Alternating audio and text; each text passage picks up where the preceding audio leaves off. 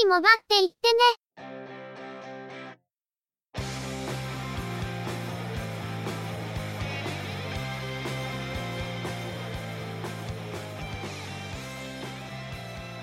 通信業界、モバイル、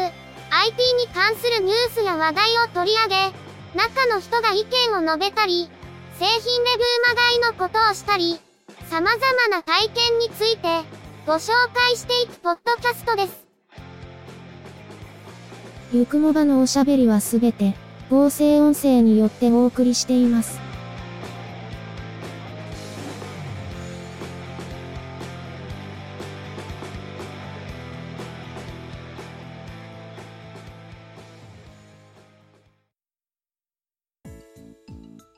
ゆくもば、第145回です。お送りいたしますのは、嫌です。ちょっと待てしぎり。あれあれ、じゃねえよ。ささらさんとつづみさんがいないから、今のうちに、と思ったんですけど。これは、よりフレッシュな合成音声にチェンジするチャンスではと。ゆっくりと後ろを振り返ってみるがいい。フレッシュじゃない合成音声です。こんにちは。おう。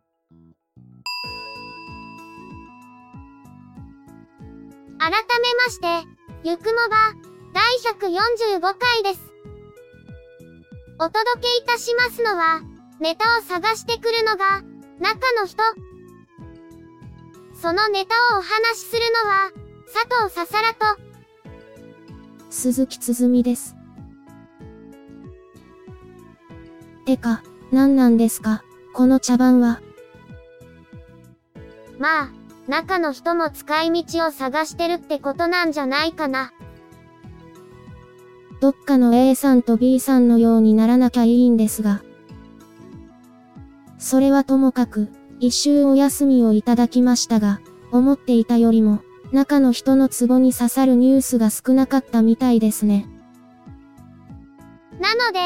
今回は今週のニュース2本と、先週のニュース2本、それぞれ取り上げようと思っています。それでは、茶番で時間を食ってしまったので、ちゃっちゃと行きましょうか。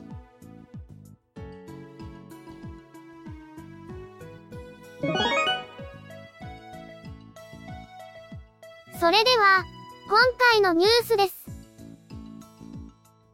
インターネットイニシアティブ IIJ は2月24日から MVNO サービス IIJ ミオの販売を全国の郵便局で開始することを明らかにしました。郵便局内に置かれたカタログから IIJ ミオの回線とアローズ M03 のセットを申し込めるというサービスは昨年の8月東海地方の郵便局から始まり10月には北海道、南関東、関東、近畿エリアに拡大して実施されていました。今回、ついに全国にそのサービスが拡大となり、全都道府県の2万トンで77局で、カタログ販売が開始されるとのことです。以前にもご紹介した郵便局で MVNO の回線と SIM ロックフリーのスマートフォンのセットが購入できるというサービス、ついに全国展開になるそうです。高齢者の方が買われることを想定して、端末はアローズ M03 に固定されていたり、回線契約の内容も月間通信容量が 3GB のプランのみで、あとは端末保証と通話定額のオプションをつけるかどうかだけになっていますから、エントリーユーザー向けの非常にシンプルなものになっています。アローズ M03 は、中の人が今も愛用している、アローズ M02 の後継機種で、ミドルレンジモデルとしては非常に手堅くまとめられた良い端末だと思いますので、結構悪くないと思うんですよね。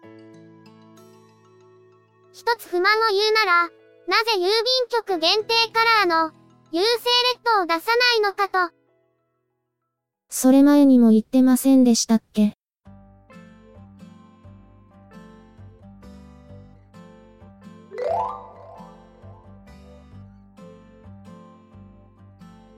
ビートソニックは、車に搭載する用途での、スマートフォン用 HDMI 2分配器、IF33 を発売しました。IF33 は、HDMI 映像入力を2つのモニターに表示するための HDMI 分配器で、スマートフォンからの接続に特化し、一般的な HDMI 分配器では失敗しやすい、ミラーリング映像の分配も問題なく行えるとのこと。自動車で、カーオーディオと、後部座席モニター用に分配する用途を想定しており、車載用の 12V 電源ユニットを同梱。MHL 接続をサポートする Android 端末や、変換アダプターを介して iPhone や iPad で利用することができ、HDMI 1.4、HDCP をサポート。出力解像度は 720p と 480p から選択可能とのことです。スマートフォンを接続して、車載のモニターに動画などを表示させたい用途向けの製品としては評価したいのですが、ハードウェアの構成としては、ちょっと考えるところがあるってのが正直な印象です。MHL 接続ケーブルは、だいたい Android 端末側の接続端子がマイクロ USB、モニター側の接続端子が HDMI になっているからでしょうけど、入力側の端子がフルサイズの HDMI 端子になっています。MHL のケーブルを合わせて購入しておかなければいけないというのに、やや煩わしさを覚えないではないですが、何かうまい方法はないものなのか、と考えてしまうところです。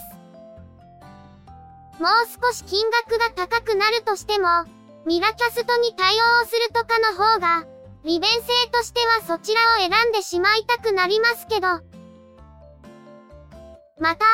このアダプターの電源は、車載の 12V 電源を、同梱の電源ユニットで 5V に変換して、電源ユニットの出力は USB になっているんですが、アダプターの電源コネクターは丸型端子なんですよね。この端子をマイクロ USB 端子にすれば、汎用のケーブルを使うことができるので、非常に利便性が増すように思うんですが。また、電源ユニットに USB ポートが2つあるようなので、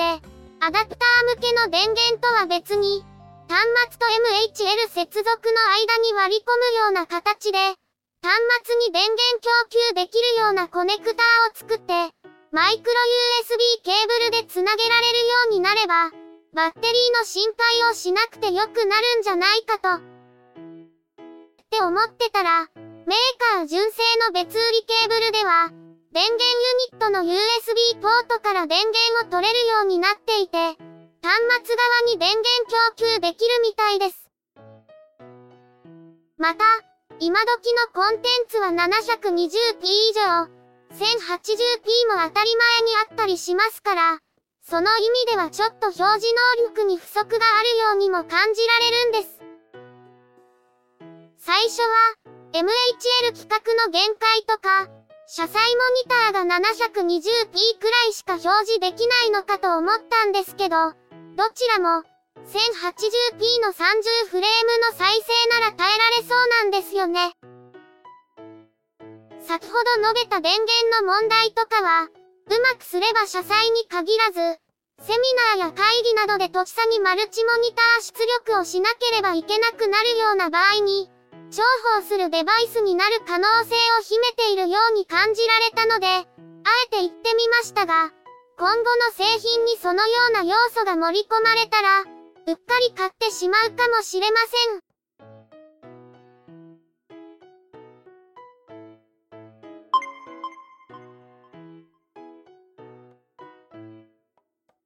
ここからは、先週のニュースをお届けしますね。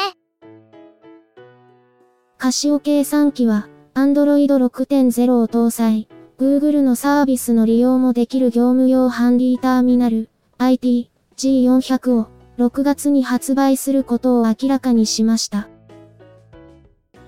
IT G400 は、バーコードや二次元コードを読み取る業務用スキャナーを搭載するほか、5インチのタッチパネルディスプレイを搭載。OS は Android 6.0で、Google マップや Gmail など、Google のサービスにも対応。LTE や 3G に対応するワイヤレス WAN 対応モデルもラインナップされ、こちらは GPS も搭載されます。様々なビジネス環境に対応するため、タフネス仕様となっており、表面ガラスにはコーニングのゴリラガラス3を採用、1.5メートルからの落下にも耐えられる、耐落下性能も有しています。ディスプレイは5インチ、HD 解像度の TFT 液晶、CPU はクアルコム製の 1.2GHz のクワッドコアであるとされており、スナップドラゴン410 MSM8916 あたりではないかと思われます。メモリーは 2GB、ストレージは 16GB、アウトカメラは800万画素、インカメラは200万画素。ワイヤレス1対応モデルの対応周波数帯は、LTE で1から5、7、8、17、20、TDLTE は40、41、WCDMA は1、2、5、8、19とのことで、実は国内周波数帯の美味しいところを微妙に外していて、あまり使い勝手は良くなさそうです。アンドロイド搭載のタフネスハンディターミナルというと、パナソニックのタフパッドを思い出しますが、カシオ計算機がこの市場に殴り込みですね。カシオのハンディターミナルというと、かつての PDA、カシオペアの流れを組む、Windows エンベデッド搭載のものが主流で、Android 搭載の端末は、10.1インチの業務用タブレットだけだったようです。パナソニックが現在販売している、ハンディサイズのタブレットは、Android 5.1.1を搭載しているようなので、OS のバージョンという意味ではアドバンテージがありますが、アプリの対応状況もありますから、一概にこれがメリットとも言いにくいところです。しかし、このモデルはおそらくグローバルで販売されるのでしょうが、その煽りを受けたのか、国内のモバイル周波数帯の対応がちょっと弱いというのは残念なところです。せめてバンド19と 28B に対応していたら、もう少し使い勝手がいいのかもしれませんけど、このあたりは、国内の業務向けでは、ワイヤレス1の需要が少ないというマーケティングがあって、あえて積極的に対応させていない、という舞台裏がありそうですよね。そういうマイナス面があるのに、外観がかっこいいからと、ちょっと欲しくなってしまう中の人は、やっぱり色物ですね。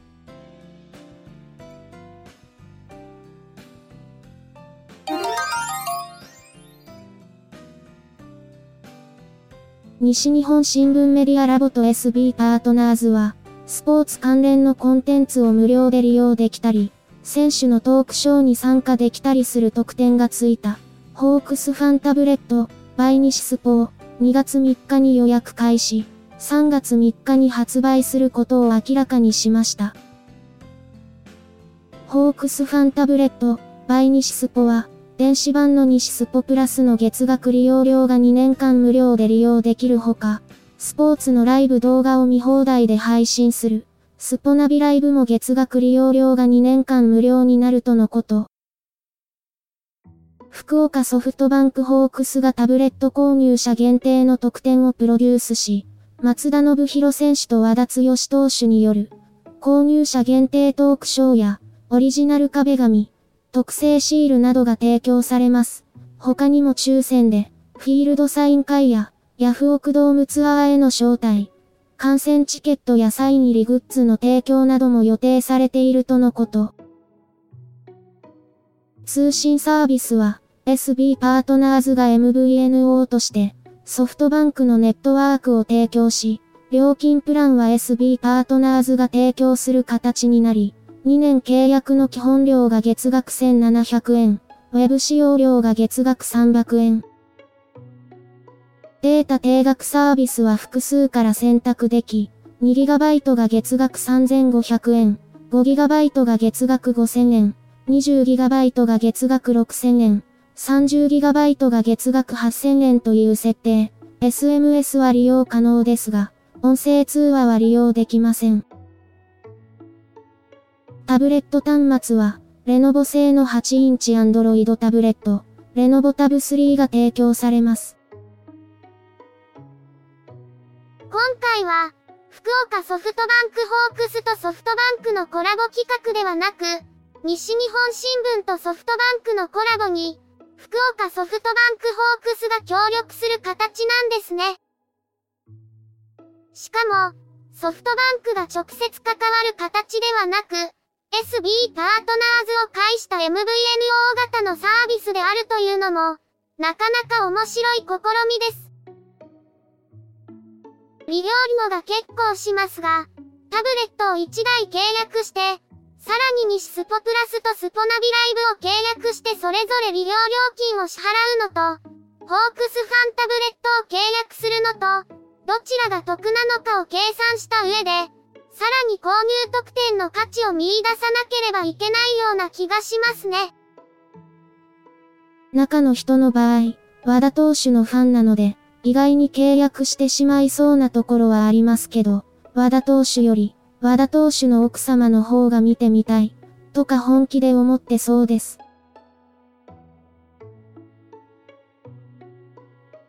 今回のニュースは、以上です。意外と時間を食ってしまいましたね。やっぱり最初の茶番が、いや、それいいから。今回は一周開けたせいでなんかバタバタしてるけど、次回からは元のペースに戻したいところだよね。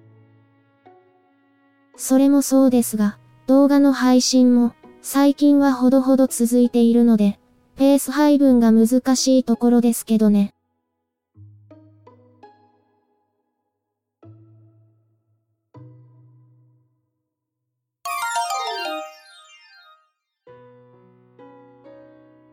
ゆくもばでは、お聞きの皆様からの、ご意見、ご感想などのコメントをお待ちしています。iTunes、iOS のポッドキャストアプリからのカスタマーレビューの書き込みのほか、ブログ、Facebook ページへのコメントの書き込み、Twitter アカウントへのリプライ、DM、ハッシュタグ付きのツイートなど、様々な方法を用意しています。いずれの方法でも、いただいたコメントは、中の人はちゃんと目を通していますので、遠慮なくコメントいただけると嬉しく思います。また、いただいたコメントは、ゆくもばの中で紹介させていただければと思っています。ツイッターのアカウントは、at yukumoba、ハッシュタグは、シャープ yukumoba です。ブログ、Facebook ページなどは番組名でググったら出てきますので、ぜひ検索してみてくださいね。また、YouTube 動画へのいいね評価、チャンネル登録、コメントもいただけると、続けるモチベーションにつながりますので、ポッドキャストともども、どうぞよろしくお願いします。それでは、今回はこれで失礼いたします。また次回、皆様のお耳にかかれますように。ゆっくりもばっていってね、の制作は、音声合成に、チェビオ、クリエイティブスタジオ S を使っています。内容の構成や編集、ネタ出しは、中の人、AKA、ハイマウント、声の出演は、佐藤ささらと、鈴木つづみでした。